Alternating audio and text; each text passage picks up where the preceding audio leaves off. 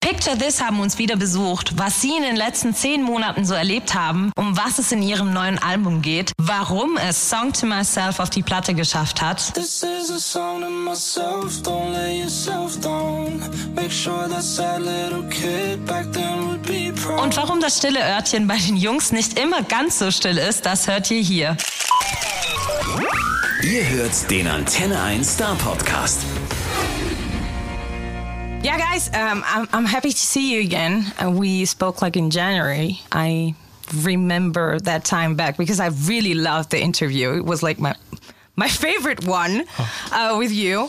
But it's like ten months ago, right? So what changed in the last ten months? That's a very good question. I can't believe it was 10 months ago. It doesn't feel like that long ago because we really enjoyed that interview too. Um, a lot has changed. We've gone on tour since then. We played some shows around Germany um, and then we played a summer of festivals all over Europe. We played like 12 festivals over summer. Uh, we're 10 months older. Um, I think we were the closest we were to this area was Southside Festival, um, which was amazing. And um, we are ten months older. That's true. but we feel 10 months younger. I don't. I do. I do personally. That was a Virgo, right? Excuse me. Sorry. You were the Virgo. Yeah. How? Yeah, I You've got a remember. good memory. I, I, I- no, I told you it was my favorite interview. I'm, I was not lying about that, really. Um, and uh, how were the shows? Was was there a moment like uh, you felt overwhelmed, or would you would you say no, we're just born for this? That's a good question. I would say both. I would say, um, yeah, it does feel like this is what we're supposed to be doing, but it is overwhelming coming to. Um, somewhere like Germany and playing to that many people at each festival, I wasn't expecting it. None of us were expecting it because we just got amazing crowds at every festival. So it was so cool, and we had some amazing moments. And the crowds all sang "Get on My Love," our song. They would just sing that over and over at the end. So it was, it was really cool to see that we've we've been building an amazing connection with with people all over Europe. It's been really cool. Was there a funny fan story you experienced since then? Because I remember uh, you posted an Instagram story about two fans who were yelling like crazy your songs and you were searching for them. That was Oh, a yeah. really funny thing for me. But Yeah, was yeah. there anything else you remember in the last few months? Uh, Um, Was there kind of any, anybody any spring to anybody's mind? I'm trying to think. Don't be shy, guys. Not nothing. No, no, no crazy fan stories. There are some really good fan stories. The fans are incredible, and something about German festivals, especially, is when people show up, they they get involved. You know, they sing along and they make us feel like we've got thousands of fans. Uh, but hopefully, we convert them. yes, and people come up to you with like photographs. Somebody came up to us at one stage with a photograph that I've never seen of the band before and asked us to sign it. And I was like, I've never seen this photo in my life. So that that's, that's weird, but I love it.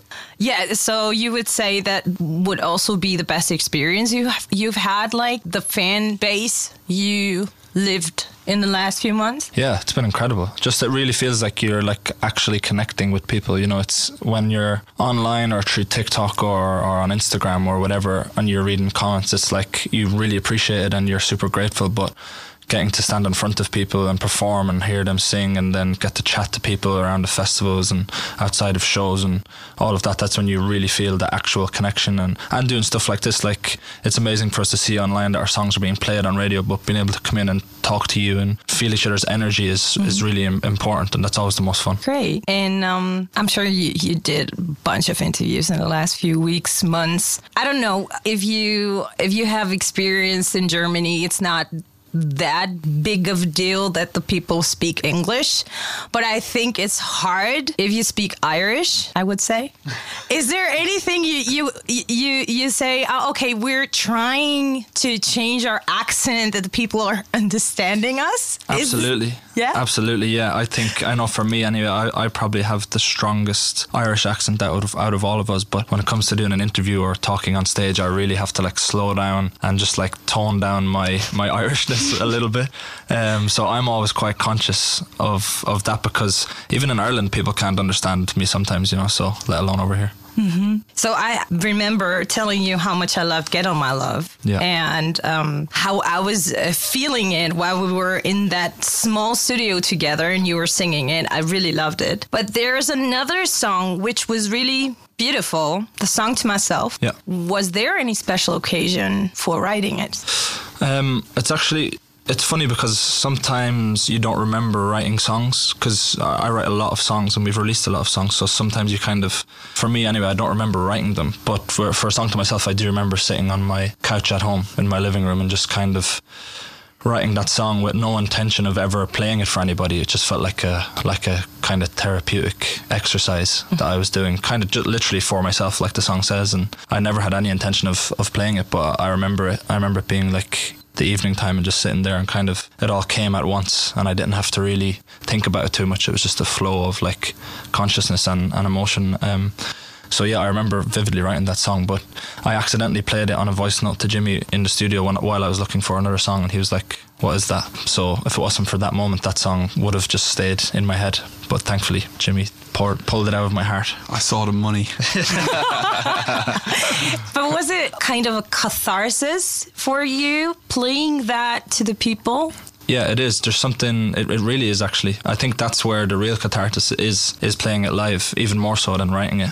Because there's something very empowering about being that vulnerable in front of so many people. It's scary. It's, su- it's it's really scary, especially like the first few times we played it, because the lyrics are very direct. You know, you're saying things like, "I wish that people would like me more," and you're standing in front of twenty thousand people saying that and meaning it. So it's like it's a super vulnerable state to be in, but it's very empowering. No. So the song is um, basically uh, about insecurities, right? Yeah. And um, I, I think everyone can relate to it. But how are you dealing with insecurities? And is there anything you would suggest or give an advice to people who have a lot of insecurities? Yeah, I think for me, I'm a lot stronger personally now than I was when I wrote that song, and, and writing that song was a part of that process of, of becoming stronger. I think um, for me, it's just trying to, to remind myself to create uh, a friendly environment in my own head. You know, you're you're the one person that you live with, so you need to ensure that your relationship with yourself is a is a friendly one, and you're that you're nice to yourself because uh, you know it's just you at the end of the day. You can't guarantee that everybody else is going to be nice to you, but you c if you're nice to yourself, I think it's a great kind of foundation and a great kind of launch pad to live your life from a, a place of um, clarity and of like compassion. I think people are always told to be compassionate to others, and that's it's it's a great point. But I think you have to begin with being compassionate with yourself, and then I think your lens on the world will be a lot um, more beautiful. And um, what are other main topics in the last few months which were like in your head for upcoming songs? I think love.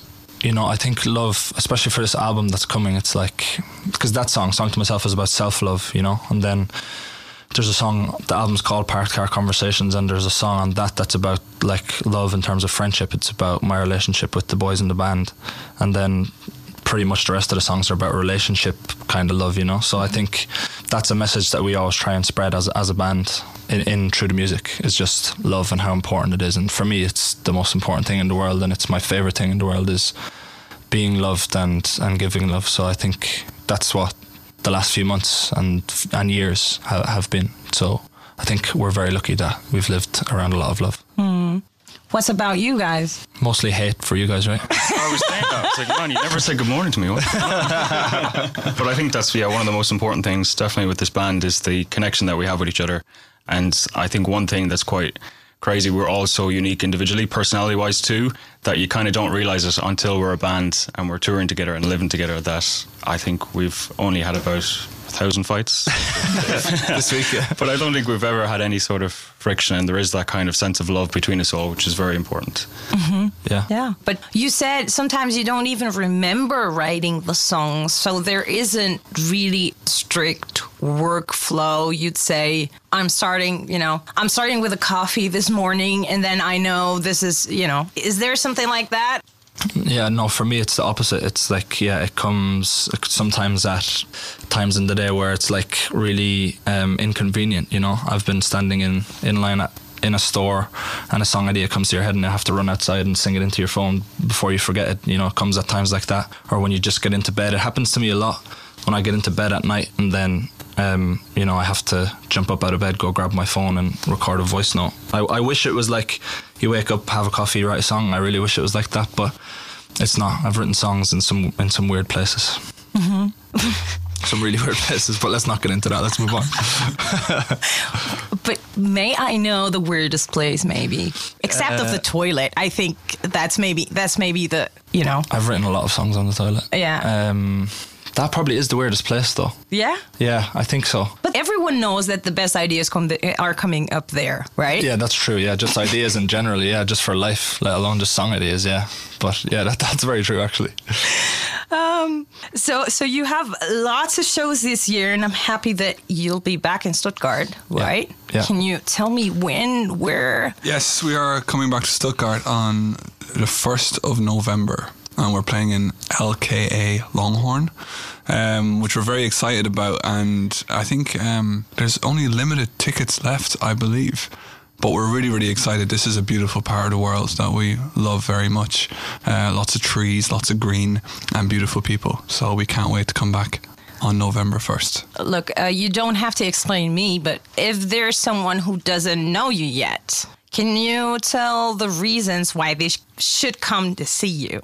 Um, yeah, I would say, like for us, I think our shows are quite unique in terms of we put a lot into every aspect of the show, um, and it's very.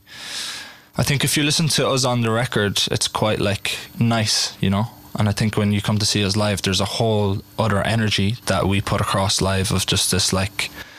I don't know. It's quite like a, a full show. It's almost like it feels almost like a rock show, even though we're not we're not that kind of band, you know.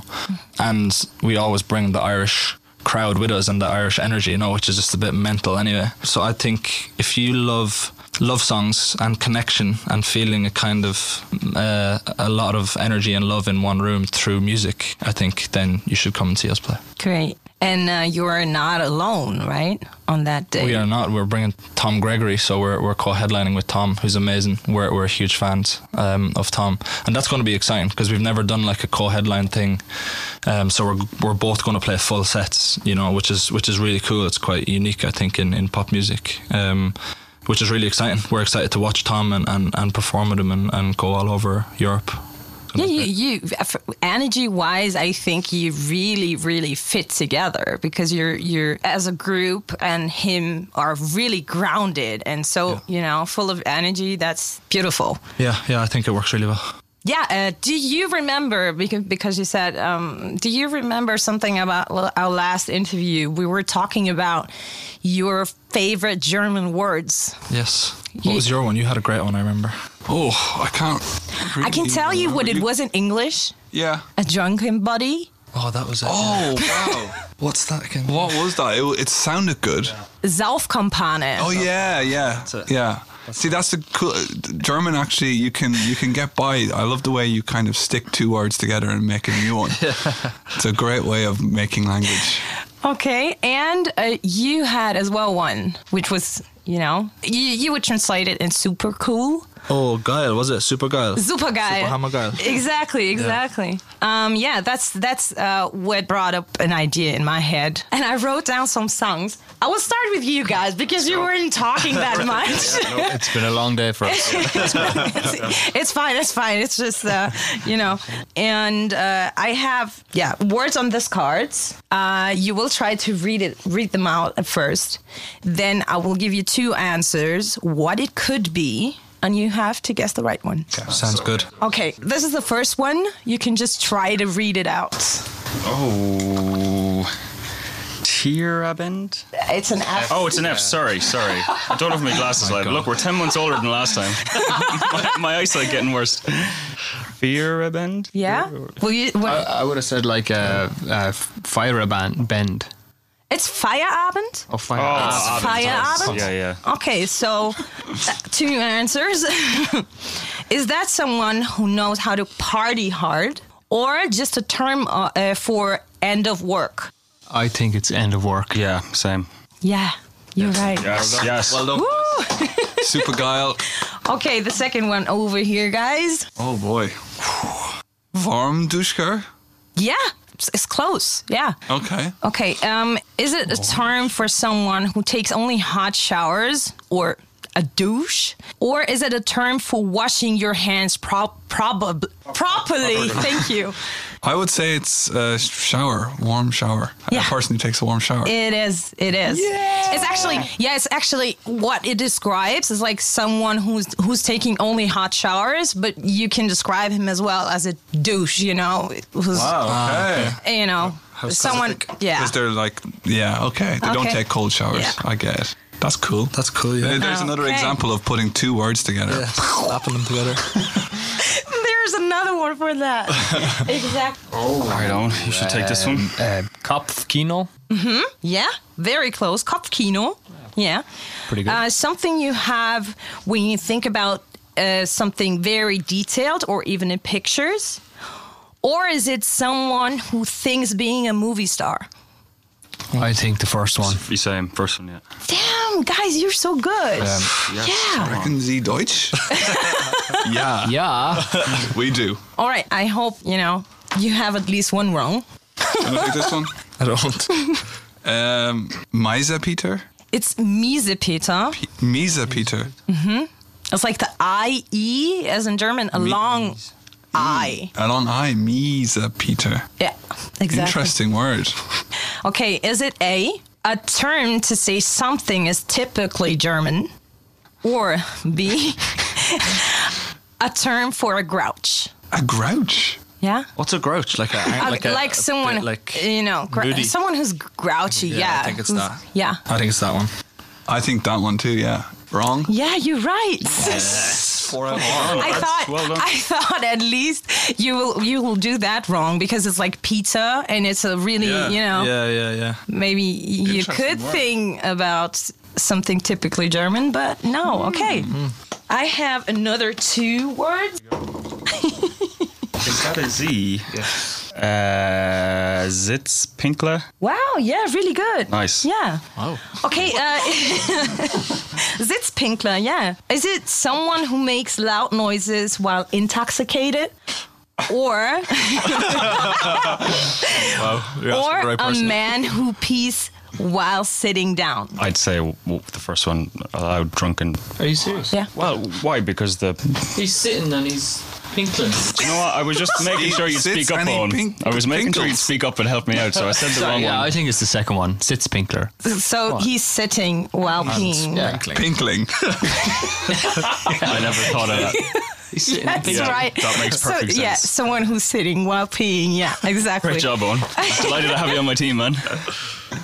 All right. Again, two words put together. yeah, yeah, Oh, exactly. Yeah, it's actually every word of them because you learned the I and the E is a long I. Don't tell me. Roll them oars, man. How do you roll? I can't roll my R's, you see. Just make it like you're a dog. Riesenrad. Riesenrad? Yeah. Yeah. So it's it's not rolled, but Riesenrad. In German, you don't pr- really pronounce an R. Yeah, it's such. I find it's a great talent because people who speak English don't need to do that. So Yeah. it's quite cool when you hear German people doing that. It's very to not difficult pronounce uh, the to, do. to say your oars like that. It's cool. yeah That's why we can't read it properly. yeah. Is it uh, a a Ferris wheel or is it B a special breed of rats? A Oh, rat. Rats. Ooh. I think it's a Ferris wheel. What do you think, Ryan? Yeah. Okay. Concur. Yes, I concur. Ferris wheel. Okay, da- guys, you, you learned so much while you've been in Germany, right? So everything is right. I don't have any words anymore. Well done, boys. Oh, Yes. Yes. Does that mean we're fluent now? Yeah, I would say that. yeah. fluent. That's definitely a C2 or something like that. Wow, that's great. I feel, I feel confident. So while I prepared you f- with German words, you no one will ever need. Yeah, yeah. But Yeah. Um, maybe if like, is there any phrase we might need tonight because we stay in Germany tonight? How like how do you say um, something in a bar? Ein Bier bitte? Easy. Yeah. We can do that. Yeah. Oh, or w- what else? What, what would be a question you would like to ask in German? Do you come here often? It would be Bist du oft hier? Okay, remember that one, Cliff. Yeah, I will. And, and what, what is the actual word for a drunken person in a taxi that's quite loud? Because one of us in the band is one of them. And What? Who's who's uh, drunken in yeah, the first word that you suggested for this one, Sitz Pinkler. sits pink? like Yeah. Someone who's who is peeing Well, you had while the, the sitting. first uh, description of another. Ah, so there is no description. Oh, okay, for it. okay, It's fair just, enough. You know? Cliff Dean is the description. Yeah, Yeah, Cliff your Dean name. would be a great one. Yeah. Uh, so um, yeah, I would love to ask you just the last question. What are the plans for 2024, or even the last few months of 23? Um, well, the plan is the same plan we've always had is to play our music to as many people as we possibly can. Um, we're very lucky that we're getting to play all across Europe and especially Germany in November. Um, we just want to make as many friends and fans as possible and spread our music as much as possible. Into 2024, we'll have a new album out and we hope to come back to Germany and play bigger shows and see more people. That's always the goal, and we're loving it. I would be happy to see you again, guys. Oh, thank you. Thank you. You too. and I hopefully will live that show in November. Yeah, I'm November looking 1st. forward. Can't yeah. wait. Can't wait. Great. Thank, you. so much. Der Star Podcast bei Antenne 1.